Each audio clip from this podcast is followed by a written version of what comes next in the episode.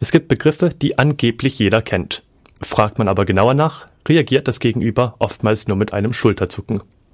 Um solche Begriffe und Wörter kurz zu erklären, haben wir von Radio KIT die Reihe Wissen auf den Punkt gebracht entwickelt. Ein Beispiel dafür ist der Begriff E-Business. Fast jeder hat in seinem jeweiligen Beruf mit Computern zu tun. Oftmals wickeln wir unsere Geschäfte über den elektronischen Markt ab, nutzen PayPal, Online-Banking und so weiter.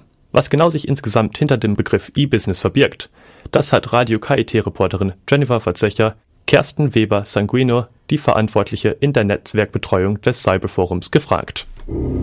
Ja, ein Teilchenbeschleuniger, das ja, ist ein das Gerät, das wir besonders gerne bei Bäckereien oder so ähnlich. Wissen auf den Punkt gebracht.